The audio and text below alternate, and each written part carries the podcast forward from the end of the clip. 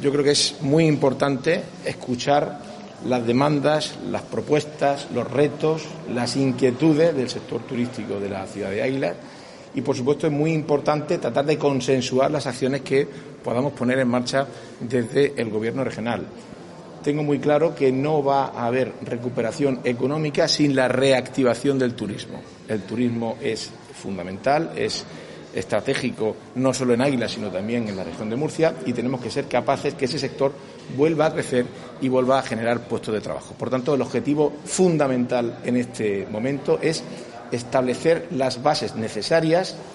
las líneas de actuación necesarias para cuando se levanten esas restricciones y puedan comenzar a venir turistas nacionales e internacionales a Águila y, por supuesto, también a la región de Murcia. Tenemos una serie de iniciativas muy novedosas. Destacaré, como le he comentado a los empresarios del sector, el seguro COVID, que va a cubrir en caso de necesidad los gastos de atención sanitaria, de desplazamiento y de prolongación de la estancia de los turistas nacionales e internacionales que vengan a nuestra región de Murcia. Esto es un elemento diferenciador con respecto a otros destinos turísticos y nos parece todo un acierto, una iniciativa que será una realidad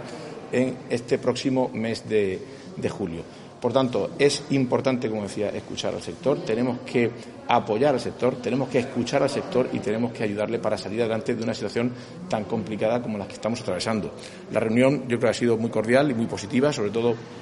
me han preguntado por el tema de las ayudas directas. Quisiera recordar que el Gobierno regional de Fernando López Pira fue el primer ejecutivo autonómico que aprobó un plan de rescate para la hostelería con 22 millones de euros en ayudas directas y ya estamos trabajando en un segundo plan de rescate que está prácticamente finalizado, que va a tener un presupuesto de más de 30 millones de euros en ayudas directas.